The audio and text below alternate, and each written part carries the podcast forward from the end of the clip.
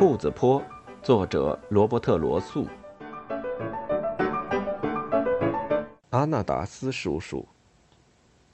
他们早早的出发了，因为阿纳达斯叔叔年纪实在大，必须不慌不忙的走在路上。但他脑子里尽是诡计，对乡村又知道的很详尽，这大大弥补了他速度上的不够。他知道每条小路和捷径。每条狗和每个可以藏身的地方，一整天他都在教小乔吉兔子谋生的花招。这些事儿他知道的比兔爸爸还多。他们一直走在石墙和树篱的影子里，远远绕开每栋养了危险狗儿的房子。他们想休息一会儿时，身边总会有个地洞，要不就是石楠丛。在木桩小溪停下来吃午餐时，小乔吉指出了自己跳过的地方，他的这份骄傲也是可以理解的。他们还找到了小乔吉落地时那深深的脚印儿呢。阿纳达斯叔叔精明又有经验地盯着那宽宽的水面，“嘿，跳得好啊，乔吉！”他赞同地说，“跳得好，你们家老伙计做不到，我也做不到。”就算壮年时也不行啊！是啊，是啊，跳得好呢，但不应该让自己受惊，也不应该给赶进这种困境嘛，先生，这可正是粗心大意呀！别妄想你们家老伙计会喜欢这事儿。小乔吉很确定，兔爸爸是不的。午餐实在是非常可怜。那是阿纳达斯叔叔从食品柜里刮出来的碎屑，无论如何也算不上丰富。但太阳暖暖，天空蓝蓝，老绅士好像有意休息一会儿，讲演一番。你知道吗，乔吉？他说着，舒舒服服地坐进深草里。你整天唱着那首歌儿呃，它算不上是一首歌儿也算不上一个调子，呃，但意思却不错。虽然你可能不知道，我来告诉你为什么。因为总是有新人要来，就为这个。总有新居民到来，也总有新时光到来。哎呀，看看咱们正走的这条路呀！我记得我爷爷告诉我，呃，他爷爷告诉他，他爷爷经常提起老年间英国红衣士兵怎样在这条路上行进，直到丹伯里那边，又是吼叫，又是开枪，又是烧毁房子、谷仓和庄稼。这一带的居民呢，愤怒的乱跑，也向士兵们开枪，许多人就埋在了这边的果园里，家没有了。所有动物和食物也没有了，那是一段坏时光，真的太坏了。但那些士兵过去了，那种时光也过去了。总有新居民到来，也总有新时光到来。我们这些居民只是继续养育你们年轻人，管好自己的事儿，但一直有新居民到来。没多久，整个山谷里就满是小作坊和工厂了。高山脊两边的田地都密密地种满了小麦、土豆、洋葱，到处都是人。大马车轰隆隆地驶过这条路，撒出谷物和干草什么的。那是美好的时光，对大家来说都是。但很快，所有年轻人又在这条路上行军，都穿着蓝色制服，唱着、笑着，带着纸包的饼干，枪上还插着花儿。他们大多数都没有再回来。老居民呢，或者慢慢消失，或者走掉了。作坊倒了，田地里长出野草，坏时光又来了。但爷爷奶奶们只是继续养育我们，管好自己的事儿。后来又有新居民来了，黑马路了，新房子了，学校了，汽车了，就是最早的你也知道的那种东西。哎，又是好时光了。有好时光，乔吉，也有坏时光，但他们都会过去。有好居民，也有坏居民，他们也都会过去，但总会有新居民到来。所以你一直唱着的那首歌有点意思，嗯，不过除此之外，它真的很单调，呃真的，呃，很单调。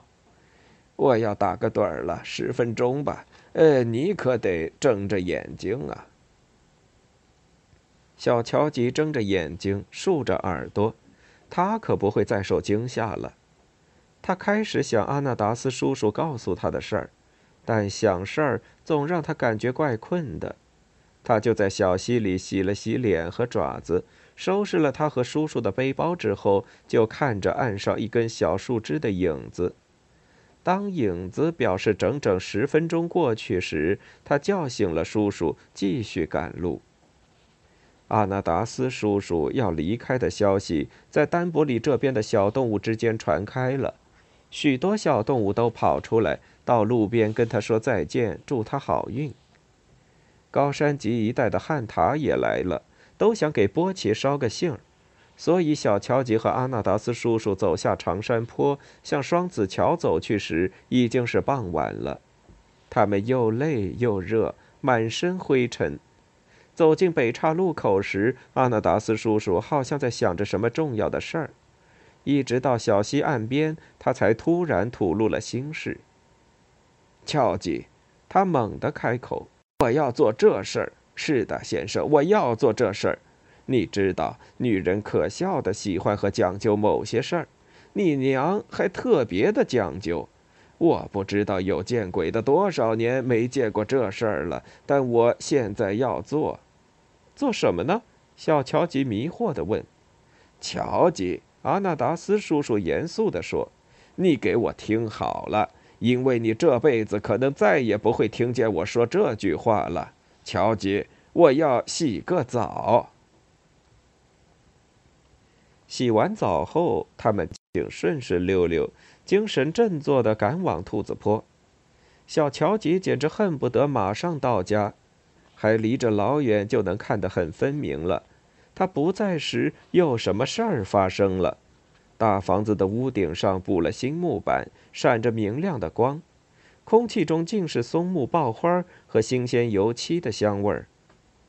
兔妈妈和兔爸爸高兴地出来迎接他们。阿纳达斯叔叔把他那几件小玩意儿放进客房时，小乔吉突然讲起了他的冒险经历。当然，兔爸爸很生气，因为小乔吉那么粗心，竟会让老猎狗吓到。但听说小乔吉跳过木桩小溪那了不起的一跃时，他满心骄傲，就没有之前那么严厉了。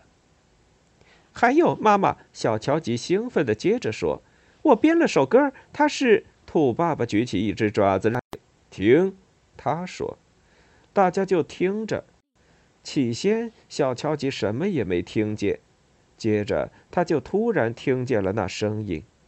整个山坡上都响起小动物们的合唱，他们在唱他的歌，小乔吉的歌。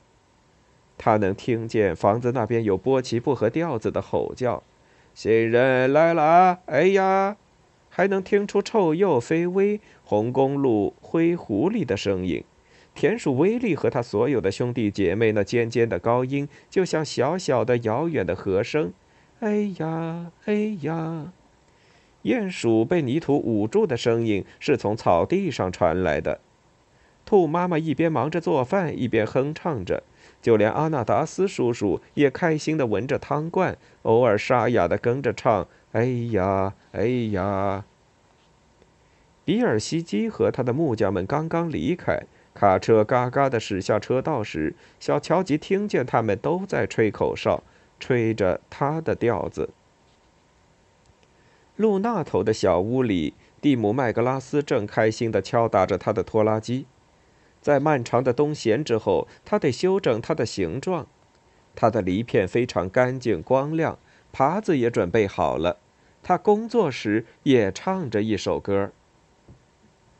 你从哪儿学来的这首歌？他太太玛丽在厨房窗户后面问。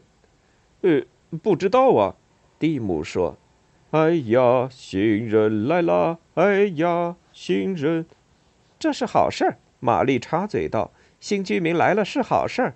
过了冬天，咱们还没有多少活儿呢，真是好事儿。”来啦！哎呀，现在就有好多活儿呢。蒂姆叫道：“要种菜园子、大园子呢，要整理草坪，北田地要耕开播种，砍木头、清灌木、修车道、挪树篱、放小鸡，好多活儿。哎呀，哎呀，新人来了！哎，我觉得这不算一首歌。”玛丽说，“但这是好事儿。”不过几分钟后，透过晚餐盘子的叮当声。蒂姆听见玛丽那不合调子的声音，也在满意的轻声唱着：“来啦，哎呀，新人来啦，哎呀。”石匠路易肯斯道克正在给他的卡车装货，他往车上扔着泥刀、水桶、锤子、铲子、胶管、水泥包和别的好多东西，都是明天要用的。他也哼唱着，基本不着调，但非常开心。很难说那调子是什么，歌词也很模糊，但听起来像是“人来了，哎呀，行人来了，哎呀”。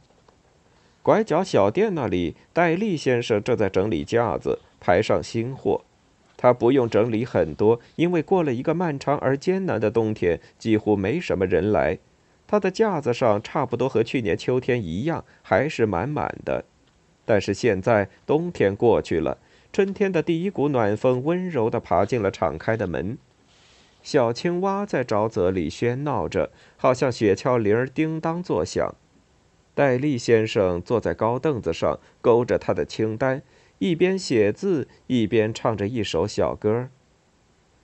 新人，咖啡两打，鲜牛肉十二，来了，哎呀，新人，淀粉三箱。火柴、胡椒、玉米淀粉、盐、姜汁、汽水，来了！哎呀，新人来了！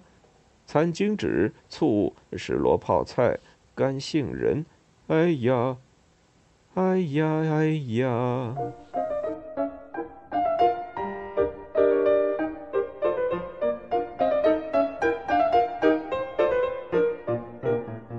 欲听完整版有声书。请关注我的微信公众号“我也读书 FM”，获得收听与更新信息。